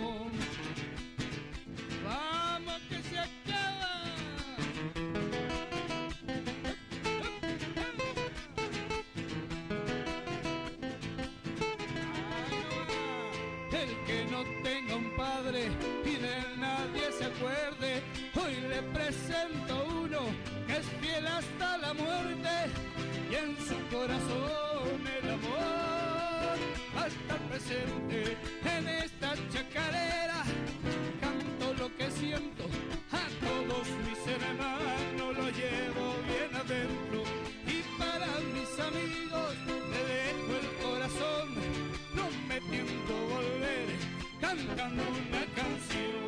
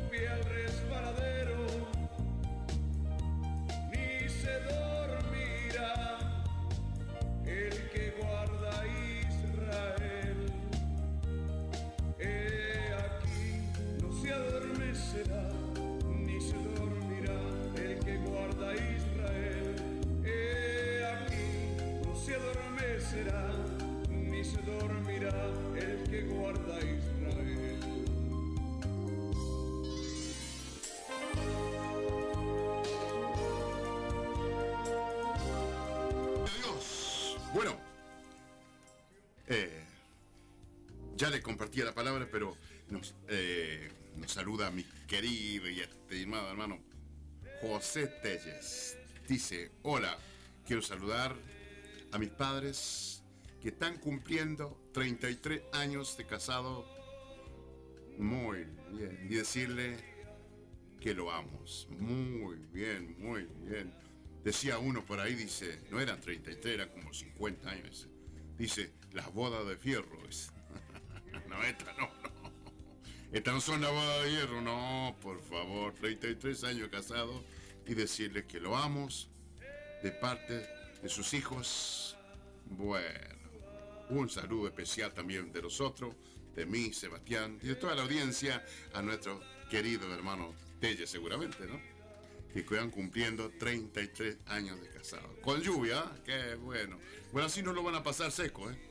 Bueno, un abrazo grande a ellos y que cumplan mucho más, te deseamos. Dice, muy bueno, excelente el programa, bendiciones. José Telles. Muchas gracias, querido José, por mandarnos esta- este, este llamadito y por el saludo a su papá. Y bueno, qué lindo, ¿no? Dios hasta este momento le ha acompañado, que no ha sido fácil seguramente en muchas cosas, pero ahí están, firmes, al pie del cañón. Así que bueno, un saludo grande a toda la familia Telle y que cumplan muchos años más. Bueno, ellos pedían un tema, lástima que no llamaron más temprano porque así eh, ahí Sebastián le buscaba un lindo tema para, y ahora ya estamos sobre la hora, así que bueno, van a perdonar lo que ahí le ponga a Sebastián.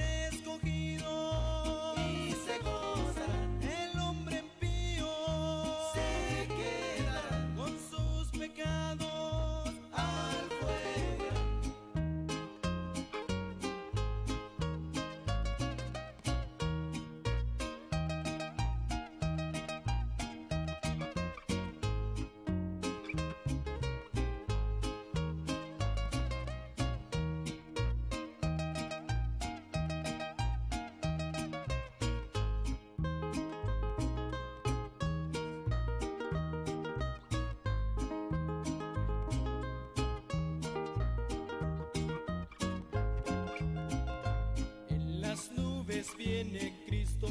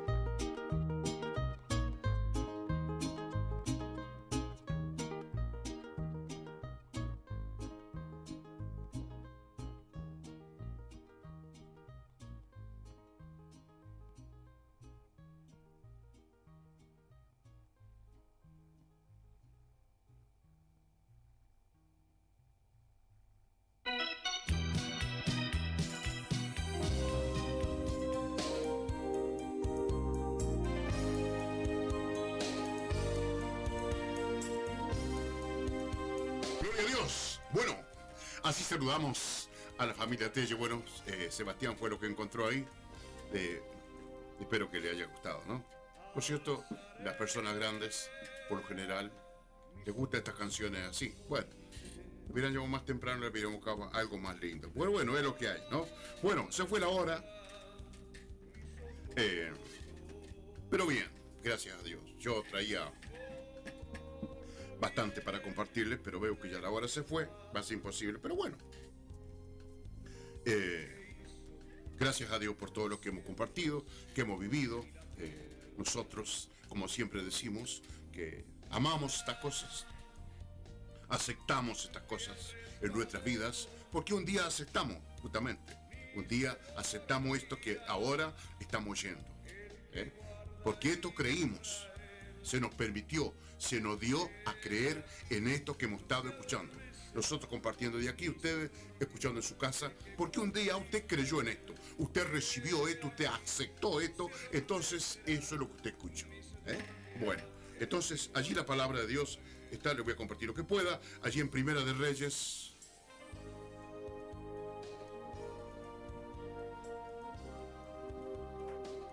Primer libro de Reyes,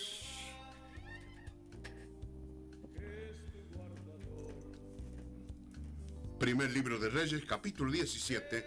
Eh, le voy a leer varios versículos, pero como siempre, le voy a compartir algo de ellos, lo, más acercado a lo que le comparta. Eh, capítulo 17 de Primera de Reyes, le leo del, primer, del verso 8, ¿eh? del versículo 8 en adelante, dice, vino luego a él palabra de Jehová diciendo, levántate, vete a Zareta de Sidón, y mora allí, aquí yo he dado orden a una mujer viuda que te sustente. Entonces él se levantó y se fue a Zareta y cuando llegó a la puerta de la ciudad, he aquí una mujer viuda que estaba allí recogiendo leña. Y él la llamó y le dijo, te ruego que me traigas un poco de agua en un vaso para beber, para que beba. Y, yendo ella para traérsela, él la volvió a llamar y le dijo, te ruego que me traigas también un bocado de pan en tu mano. Y ella respondió, "Vi- Jehová tu Dios, que no tengo pan cocido, solamente un puñado de harina en, en una tinaja y un poco de aceite en una vasija. Y ahora recogía dos leños para entrar y prepararlo para mí, para mi hijo, para que lo comamos y no dejemos morir. Qué tremendo, ¿no? Qué bárbaro eso, ¿no? Estaban pensando, no eso es lo que le voy a compartir, pero me quedo ahí un poquito. Estaban pensando en la muerte. Esa madre querida, junto a su niño, pensaban en la muerte. Eso es lo que piensa el mundo, sin Dios. Eso es lo que vive el mundo sin Dios. El niño no sabía lo que iba a pasar con ellos, pero la madre sí sabía que venía la muerte, que ese puñado de harina era la vida que le quedaba a ellos. ¿Cuánta gente no está poniendo la vida en un, puñado de harina, sino en los medicamentos que tiene? Lo que le ha dicho el doctor, lo que le ha dicho la ciencia, nada más. ¿Eh? ¿Cuánta gente sin Dios hoy día, ahora, en este momento, está en esa situación? Solo su vida apunta a la muerte. No hay otro lugar. No hay dónde mirar, dónde buscar ayuda, dónde buscar socorro. ¿eh? ¿Dónde va a ir el hombre y la mujer, el mundo, sin Dios y sin esperanza, como dice la palabra? Dejarnos morir. Ya veía la muerte esa mujer, esa madre. Quizás, no me gusta imaginar, pero quizás pensaba y decía, ¿quién irá a morir primero? Si muero yo, queda mi niño.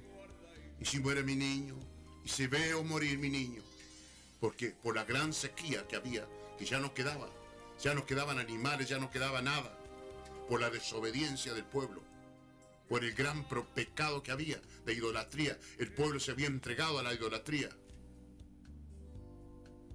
Y Dios le permitió eso, le cerró el cielo por tres años y seis meses, por la palabra de Dios. Ahí el primer capítulo dice, primer versículo habla, que Elías le dijo, no va a llover, sino por mi palabra. Cuando yo diga que va a llover, va a llover. Antes no va a llover. Ni, ni rocío habrá, dijo. Por mi palabra. Porque tenía la palabra de Dios. Porque tenía a Dios. Por eso se estaba convirtiendo, ¿vio? Tenía a Dios. Tenía la palabra de Dios. Y iba, y iba, y iba a hacer lo que Él dijera. Carne y hueso igual que nosotros. ¿Usted tiene la palabra? Yo tengo la palabra. Tenemos la palabra de Dios. Tenemos religiosidad, conformismo, costumbre. Eso tenemos. Eso no te salva ni te, lleva a nada. La palabra de Dios en tu vida, en mi vida, la que puede hacer proeza a través de nosotros. No va a llover, el primer versículo dice, no va a llover, le dijo. Elías, no va a llover. Le dijo acá, sino por mi palabra. Vale decir, cuando yo hable que llueva, va a llover, sino antes no. Eso, es para nosotros también, para los cristianos, los hijos de Dios que han creído en la palabra de Dios. Cuando yo diga esto, eso se hace. Esa es la esencia de un hijo de Dios, de una hija de Dios, de un pueblo de Dios, el que tiene la palabra de Dios. Por eso le estaba diciendo, por ahí que a lo mejor usted se pone un poco, se toma, se pone un poco mal, pero no es para que se ponga mal, es la realidad, querido. No es acostumbrarse a estar metido en un lugar, metido en un lugar, el año punta a punta, ahí van a estar metidos, ahí van a estar. Ahora, ¿por qué? ¿Cuánto están afuera? Porque Dios mismo le mandó cerrar las puertas, porque el diablo no las cerró. Porque Dios sabía que los templos también se iban a cerrar. ¿Y por qué no evitó? ¿Podría Dios lo evitado? Pero por favor, por favor, si se podía haber evitado. Pero Dios lo ha permitido esto. Por eso a mí me da que los hombres que están abriendo su templo no están obedeciendo a Dios. No están aceptando la voluntad de Dios en ellos mismos, porque Dios lo está permitiendo. ¿Qué soy yo para ir a abrir un, templo si Dios no me mandó? ¿Cuánto le, cuánto le, cuánto le hablaba el Espíritu Santo? dicho, abría el templo. ¿Cuánto? No le va a servir de nada. A mi forma de ver no le va a servir de nada porque Dios no lo ha mandado. ¿Qué dijo Elías? No va a llover, señores. El primer versículo. Ni va a haber rocío, sino por mi palabra. Les repito, estaba diciendo, cuando yo diga que llueve, va a llover. Cuando yo digo que se haga esto, se va a hacer. Si no, no se va a hacer. ¿Por qué? Porque Dios había puesto la palabra de Dios en él. Él tenía la palabra. Dios se la había dado. Y hoy día, como le dije, el verbo hecho carne, la palabra de Dios, Jesucristo, tener la palabra, ¿qué hace con la palabra? Tengo la palabra, ¿qué hago con la palabra? Tenemos la palabra, ¿qué hacemos con la palabra, querido? Evangélico. Evangélico. Por favor. Es la palabra. Esa mujer no tenía la palabra de Dios. Esa mujer no tenía esperanza en nada. Porque, porque estaba viendo muerte por todos lados. Y ella también veía la muerte. ¿Y qué le quedaba por repetir? Por decir, me voy a morir, me voy a morir, me voy a morir. Se dormía pensando, me voy a morir. Amanecía, me voy a morir. No, veía, no había esperanza en nada. La sequía avanzaba tres años y seis meses. ¿Usted sabe lo que es eso? ¿Usted sabe lo que es eso? No quedaba campo, no quedaba pasto, hierba, nada para nada, se iba secando todo. Se secaban los arroyos, de donde había agua se secaba todo, se secaba todo, se secaba todo. ¿Eh? ¿Qué, hace un hombre y una mujer cuando no ve esperanza en ningún lado? Pero ahí está. Esa es la esencia de ser un hijo de Dios, de ser una hija de Dios, hombre que tiene la palabra. El hombre y la mujer que tiene la palabra de Dios tiene una palabra de esperanza. Tiene una palabra creativa, porque la palabra de Dios es creativa. Por eso él puede crear órganos nuevos. Por eso alarga las piernas cortas, manos cortas. Crea cosas en los, cuerpos, porque él es creativo. Vea usted qué tremendo. La respuesta de esa mujer, que podemos decir que la respuesta de este mundo ante, ante el pueblo de Dios hoy día. Hagamos de cuenta que Elías era el pueblo de Dios, los cristianos de hoy día, y la mujer el mundo, que se moría con su hijo y todo, con tanta gente que se está muriendo hoy día. Y seguro, más vale, algún día se vamos a morir, pero de ahí, ¿cómo? ¿Cómo? ¿Eh? ¿Qué dice el mundo hoy día? Me voy a morir, me voy a morir. ¿Qué dicen los cristianos? ¿Qué dicen las iglesias? ¿Qué dicen los, los, los, los cristianos? ¿Qué es lo que dicen? ¿Qué decimos? A ver, ¿qué decimos? Y te vas a morir nomás, porque ¿qué va a hacer? Yo también me voy a morir. ¿Cuál es la diferencia? No hay diferencia. Tiene que haber diferencia. No por lo que somos nosotros, sino porque Dios en el corazón, en la vida de una mujer, de un hombre, que dice ser pueblo de Dios, que dice ser hijo de Dios, que dice creer en la palabra de Dios. ¿A dónde está? ¿A dónde está ahora? Claro, está bien. No se puede hablar de la palabra de Dios hoy día por todo lo que pasa. ¿Qué va a hablar con la boca tapada con el barbijo así? ¿Por qué no? ¿Pero por qué no hablábamos antes? ¿Por qué no le predicamos a General Alvear antes?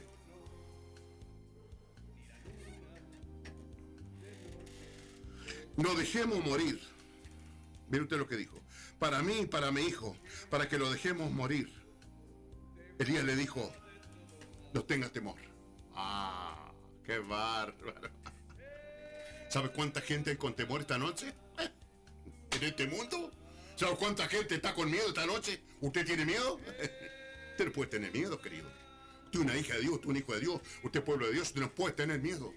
No es por lo que usted, sino por lo que Dios en su vida, sino por lo que es la palabra de Dios en su vida. No puede temer. No tenga temor, le dijo. ¿Usted tiene temor? ¿Teme de las enfermedades? ¿Teme de los problemas? Eso no es de Dios. Eso no es de Dios. Eso no es de Dios. Porque Elías le dijo, no tengas temor. Esa es la palabra de los cristianos de hoy día. Esa es la palabra de los cristianos de las iglesias. Esa es la palabra para el mundo. No tengas temor. Anda, ve. Y no voy a decir que nadie, por favor. Pero de ahí más que ¿Quién puede ir a decirle a este mundo hoy día no tenga temor? Cuando una persona te dice me voy a morir, me voy a morir, me voy a morir, me voy a morir, y usted ve muerte por todos lados, como ahora mismo, ve muerte por todos lados, con ese virus. ¿Qué le dice usted? ¿Qué le dice usted? ¿Qué le dice el pueblo de Dios hoy día? ¿Qué le dicen los siervos de Dios, los cristianos, evangelistas, pastores, maestros, cuántas cosas? ¿Qué le dicen referente al coronavirus? ¿Qué es lo que le dicen? No tenga temor. Eso le dice. No tenga temor. Jesús estuvo con los leprosos. El cuerpo de Cristo estuvo con los leprosos. El cuerpo de Cristo hoy día puede ir a tocar los leprosos, no se le va a pegar nada, porque el, cuerpo de Cristo es, la vida. Es un cuerpo con vida. Es vida el cuerpo de Cristo. Entonces no tiene lugar la muerte. Como en el cuerpo del apóstol Pablo. Era seguro la muerte de, que, lo picaba la víbora. Las víboras eran famosas en ese aspecto. ¿eh?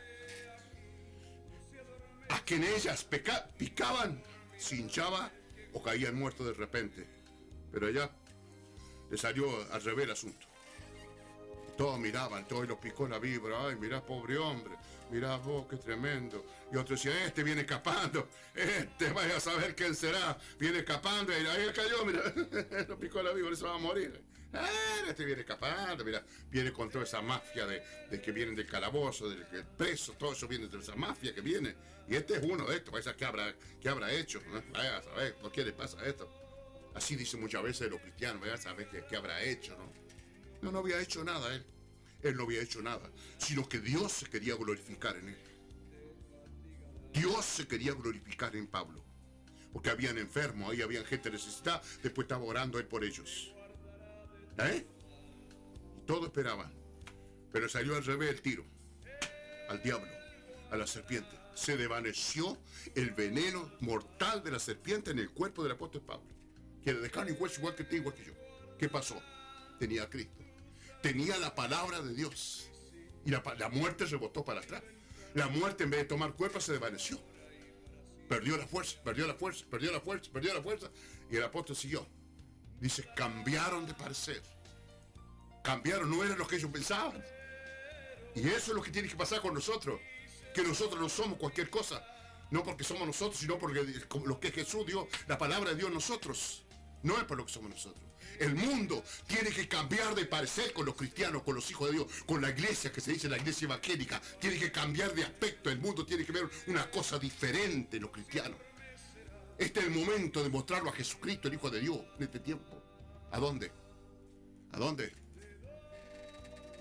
El apóstol Pablo, el Jesucristo en él, mostró un- una diferencia, un cambio. Señor, cuando quisieron acordar, pasó todo y Pablo siguió andando. Eso puede ser usted, eso puede ser yo, eso tiene que ser los cristianos, eso tiene que ser los cristianos. Dice, no tenga temor. ¿Qué habrá dicho la mujer? No tenga temor. Qué bárbaro. ¿Qué pasará? Elías le dijo, no tengas temor. Veas como ha dicho, pero hazme a mí primero. De hecho, una pequeña torta cocida, debajo de la ceniza. Tráemela y después harás para ti y para tu hijo. Porque Jehová, Dios de Israel, ha dicho así, la harina de la tinaja no escaseará, ni el aceite de la vasija disminuirá. Hasta el día en que Jehová haga llover sobre la faz de la tierra. Sigo leyendo porque el último versículo es que quiero compartir también. Entonces ella fue hizo como le dijo Elías, comió él y ella y su casa muchos días. Y la harina de la tinaja no escaseó, ni el aceite de la vasija disminuyó. Conforme a las palabras que Jehová, la palabra que Jehová había dicho por Elías. Jehová había hablado por él. Después de estas cosas, aconteció que cayó enfermo el hijo de la, del ama de casa y la enfermedad fue tan grave que quedó en él, no quedó en él aliento, perdón. Y ella dijo, Elías, ¿qué tengo yo contigo, varón de Dios? ¿Ha venido a mí para traer a memoria mis iniquidades y para hacer morir a mi hijo? Él le dijo, dame acá tu hijo. Entonces él tomándolo de su regazo, lo llevó al aposento donde él estaba y lo puso sobre su cama. Y clamando a Jehová, dijo, Jehová, Dios mío, aún en la- aún a la viuda en cuya casa estoy hospedado, has afligido haciendo morir su hijo. Y se tendió sobre el niño tres veces y clamó a Jehová y dijo, Jehová Dios, Dios mío, te ruego que haga volver el alma de este niño a él. Y Jehová oyó la voz del día y el alma del niño volvió a él y revivió. Tomando luego Elías al niño, lo trajo al aposento de la casa y los, y los entregó a su madre y le dijo, Elías, mira, tu hijo vive. Entonces la mujer dijo a Elías, ahora conozco que tú eres varón de Dios y que la palabra de Jehová es verdad en tu boca. Es el versículo que vino a mi mente por la cual le comparto esta palabra. Ese versículo. Ahora conozco. El mundo tiene que conocer. ¿Qué lo que conocer? Y bueno, lo dice todo. Ver la realidad. El mundo tiene que conocer que yo soy un cristiano, un hijo de Dios. El mundo tiene que conocer que usted es una hija de Dios, un hijo de Dios. El mundo tiene que, conocer que los cristianos de las iglesias que se dice evangélica son hijos de Dios y tienen a un Dios, que creen en Dios y tienen que descubrir a través de nosotros que hay un Dios grande, poderoso, como lo descubrió esta mujer. Vea usted, qué serio que la palabra de Dios, qué tremenda que la palabra de Dios. Ahora conozco que, que- que lo que se dice, lo que Elías decía se cumplía. No eran solo palabras, como muchas veces pasa con nosotros. Entonces la mujer dijo a Elías, ahora conozco que tú eres varón de Dios y que la palabra de Jehová es verdad, es cierto lo que usted dice, se cumple, tiene cumplimiento lo que usted habla. Eso es lo que necesita el mundo de mí, de usted, de nosotros, los cristianos. Porque parece que por ahí somos más del mundo que de Dios. Somos más del mundo que, que, que, que, el mundo. Y tenemos que marcar una diferencia. Yo como cristiano, como hijo de Dios, tengo que marcar una diferencia. El mundo necesita que yo marque una diferencia. ¿Para qué le voy a decir a usted? Le voy a decir yo nomás. Le dijo, no tengas temor. Esa es la palabra nuestra. Porque nosotros no tiene que haber temor de nada. Porque así dice la palabra, que nosotros no tenemos que tener temor, no tenemos que temer. ¿De dónde el que teme? Dice. ¿Qué le pasa al que teme? Algo le pasa. Un ramacanda la chica. Ramashima lava subidibisai. Oh, Shima lava, lava, lava, lava, soba, ribi, lava, sama. Shima lava, soba, soba, alaba. Alaba, alaba, alaba, Shima lava, soba, ribi, lava, sama. ¡Aleluya! La sangre de Jesucristo, Hijo de Dios, tiene poder. La sangre de Jesucristo tiene poder. La sangre de Jesús tiene poder. La sangre de Jesucristo tiene poder. ¡Aleluya! Shima lava suba lava sama lava shima lava subi. Riba lava sama lava lava lava lava soba ribi lava lava lava. Usa banda aquí lava sama ribi sama. ¡Aleluya! Usa banda aquí alaba shima. Usa banda aquí alaba sama. Alaba sama, alaba shima, alaba sobe, debe sai. Oh, riba la ba ba ba ba soba.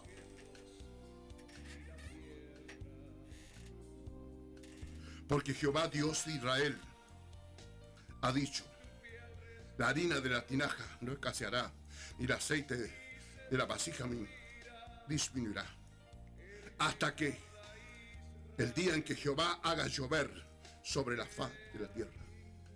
Entonces ella fue e hizo como le dijo Elías. Comió él y ella y su casa muchos días. Otra parte creo que dice por ahí hasta que llovió.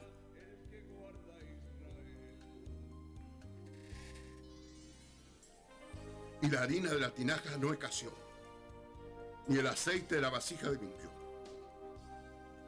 Conforme a la palabra que Jehová había dicho por Elías. El verso 16. Se cumplió lo que él dijo. Cuando él dijo, no va a faltar, anda a saber. ¿Eh? El versículo, el versículo, el versículo 14 en adelante. ¿Qué me dice usted? No, no va a faltar, si anda a saber. No, no va a pasar, anda a saber. Pero ella lo comprobó. Que lo que Elías hablaba era verdad. Que la palabra de Dios estaba en su boca.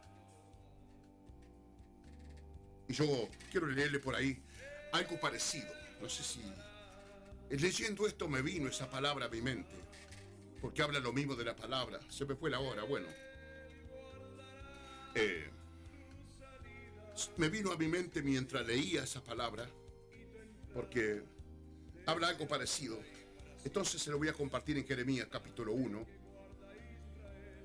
Que habla lo mismo de la palabra. Eh, Jeremías capítulo 1 del verso 4 en adelante. Verso 4 en adelante vino, dice, vino pues palabra de Jehová a mí, a diciendo, antes que te formases en el vientre te conocí y antes que te nacieras te santifiqué, te di por profeta de las naciones.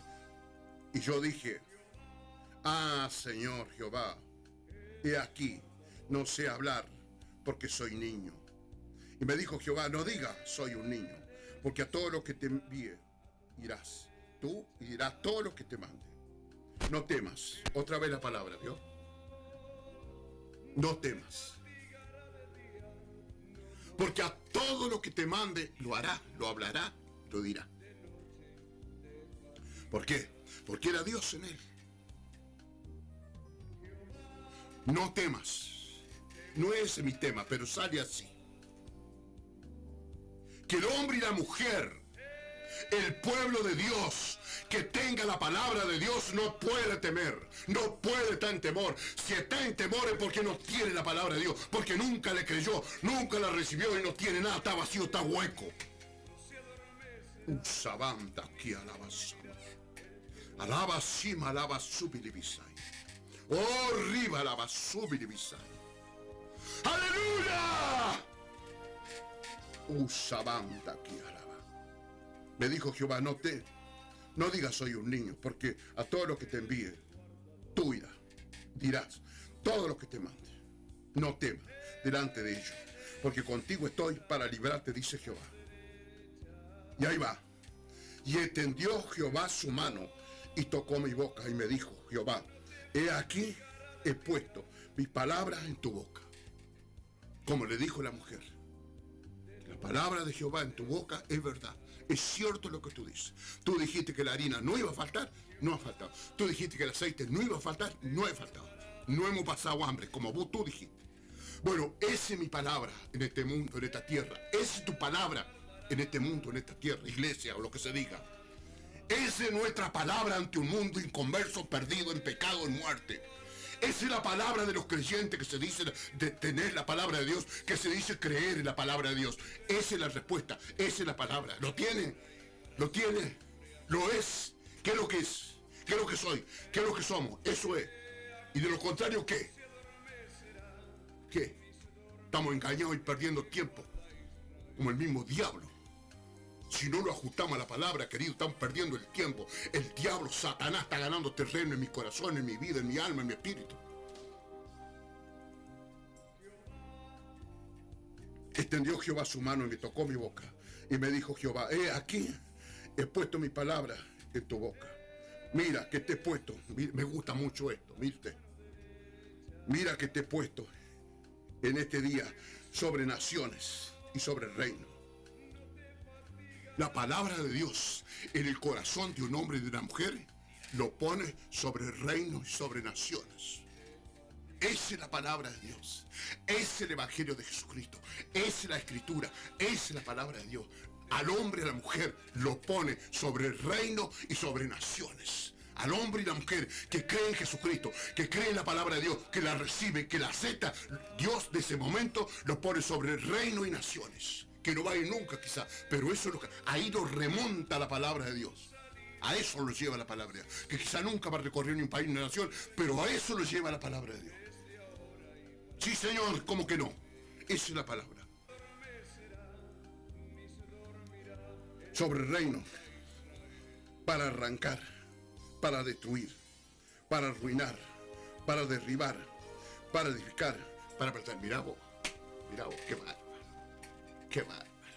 No es que lo vamos a hacer por maldad. Pero cuántas cosas en esta tierra hace falta que nosotros lo arruinemos. Digo poder para arruinar. Hay cosas en esta tierra que hay que, que hay que arruinarlo. Porque están haciendo daño al mismo mundo, a la misma nación, a la misma gente. ¿Qué va a ir? ¿Qué va a ir? Mire, aquí hay un lugar, yo no se lo voy a nombrar, porque vio lo que pasa. Hay un lugar que cuando comenzó a edificarse, hubo rumor en algunas iglesias y algunos pastores que a ver qué podían hacer para que eso no se instalara en General Alvear. Algunos se va a dar cuenta. Pero ¿y ¿quién va a ir? ¿Quién va a ir? ¿Quién va a ir? ¿Quién va a decir algo? Si los hombres de aquel entonces que se molestaron por ese lugar o iglesia hubieran tenido la palabra de Dios, tranquilamente me dicho, eso no se va a llevar a cabo. Eso es- hoy se paraliza. Hoy se paraliza. Como cuando Dios confundió la lengua de lo que estaban edificando la torre de Babel. Hasta acá llegó. No siguieron. ¿Cuántas cosas hay aquí? Obra del diablo que nosotros los cristianos nos tendríamos que arruinar y ordenarle que se seque. ¿Quién va a ir? ¿Quién no va a hablar? ¿Quién tiene la palabra de Dios? Mire, a lo que nos llevaba la palabra de Dios a, Jeremías, a lo que le llevaba la palabra que había puesto en su vida. El, Jeremías podía decir, esto, esto hasta hoy llega. Hoy de hoy se seca esto. Para arrancar, para hacer desaparecer cosas. La palabra de Dios tenía, tiene poder. Pero ¿quién la tiene la palabra de Dios? ¿Quién la tiene? ¿Usted la tiene? ¿Qué es lo que hace? Compruébelo, querido. Compruébelo si usted tiene la palabra de hombre y mujer. Compruébelo. Compruébelo. La palabra de Jehová vino a mí diciendo. Está bien. Bueno, eso no, lo dejo porque mucho. Pero le leo ahí el término de, de- de- de- de- Pero vea usted este lindo que se me pasó. Ahí va. Y le dijo, ah, Señor Jehová, he aquí que no sé hablar. ¿Se acuerda lo que dijo Moisés? Lo mismo. Moisés dijo lo mismo. Soy tardo de lengua. No importa. No importa, porque a veces Dios busca a esas personas así para glorificarse. Porque si busca una persona, un abogado, un ingeniero, un arquitecto, ¡sí, la sabe todo, ¿qué? Pero busca a veces a esa gente que no sabe nada para Él poder hacer algo en esa gente. Le dijo, no sé nada, yo no puedo. ¿Eh? Imposibilidad. La mujer dijo, no, no me queda más, lo morimos. ¿Quieres puñado de harina, ese poquito de aceite y lo morimos? Vamos a comer, hijito. Y hasta acá llegamos. Tenga temor, le dijo. No tenga temor. Mire, le leo algo para acá en el verso 17, con eso termino. Tú pues ciñe tus lomos, levántate y háblale a todas cuantos te mande. No temas otra vez delante de ellos, porque, porque no te haga yo quebrantar delante de ellos. Porque mira, mira lo que dice. ¿Por qué dice eso? Porque él le había puesto la palabra. No era lo humano de, de Jeremías, era la palabra de Dios en él. Lo que nos llevaba a lo que Dios le decía, a lo que lo había puesto, era la palabra que él tenía, lo que él había recibido de Dios, lo que iba a producir la palabra de Dios, lo que puede producir la palabra de Dios en un hombre y una mujer. Porque aquí que yo te he puesto en este día como ciudad fortificada, como columna de hierro. Ya. Esa es la palabra de Dios en el corazón de un hombre y una mujer. En eso lo convierte espiritualmente hablando. Como columna de hierro. ¿Sabe qué es eso? Es la firmeza de Dios. De la palabra de Dios en el corazón del hombre y de la mujer. Por eso dice, está quieto y ve lo que Dios va a hacer. Está quieto, pero si tiene la palabra de Dios, si no se vaya a estar los hechiceros, los brujos a pedir ayuda. Está quieto. Si tienes la palabra de Dios, date quieto, tranquilo, para que Dios obre. ¿Cómo Dios va a obrar si andar disparando, buscando auxilio por todos lados? ¿Cómo va a ser? ¿Qué va a hacer Dios?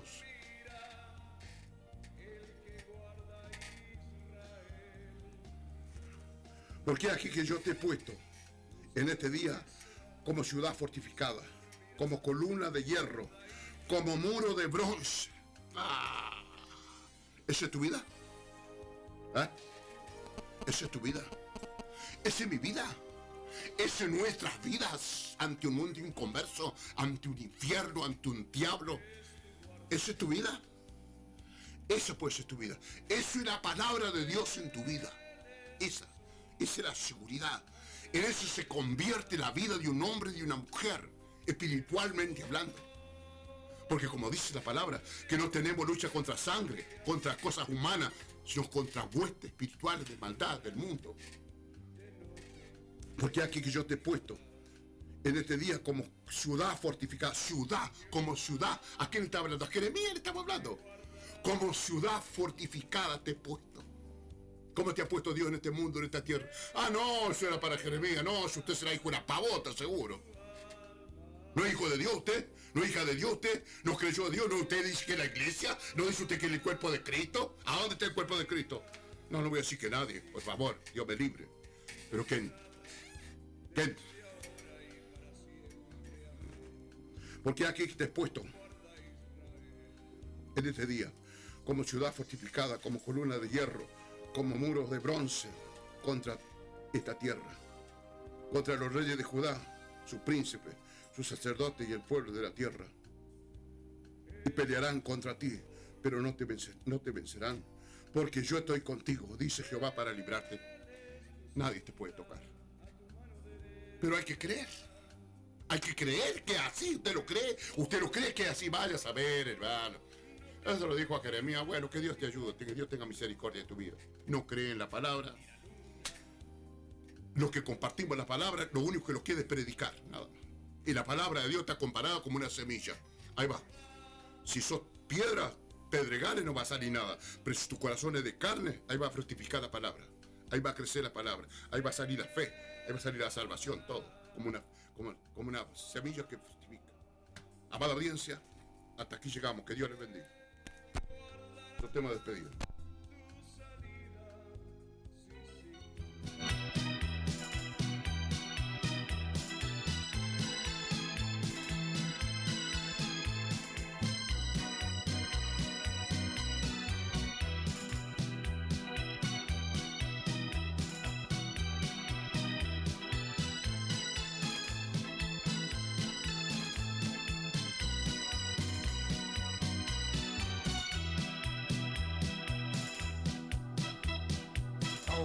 No ves que está cambiando todo.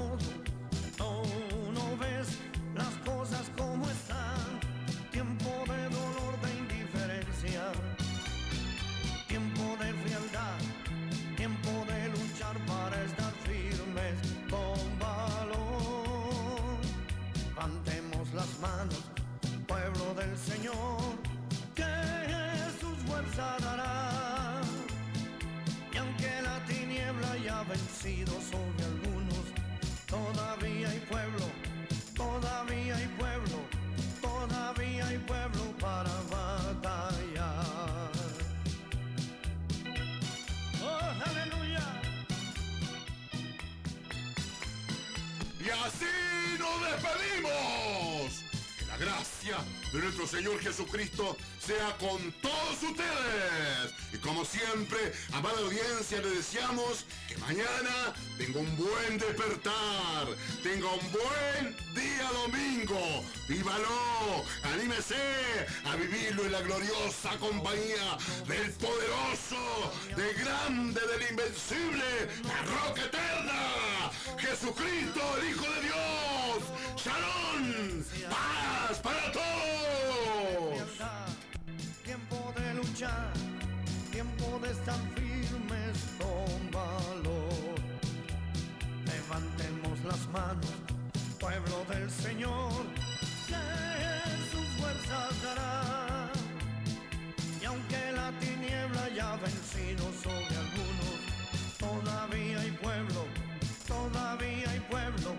todavía hay pueblo para batallar.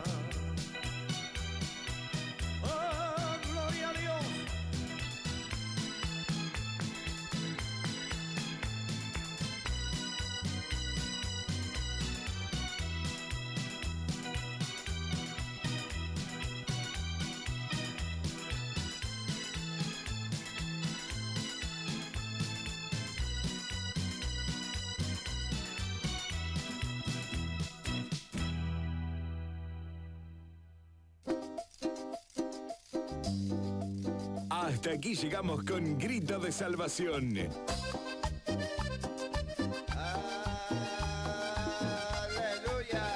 Hasta aquí llegamos con Grito de Salvación. Nuestro encuentro de esperanza, palabra, fe, aliento por FM Sinaí 89.9. Eres tú. Domingo Peralta se despide. Hasta la próxima. Con Jesús vas a vencer. Con Él estás seguro. No vas a caer. Gracias por compartir con nosotros. Bendiciones. Siga en la frecuencia 89.9 FM Sinaí. Vencer.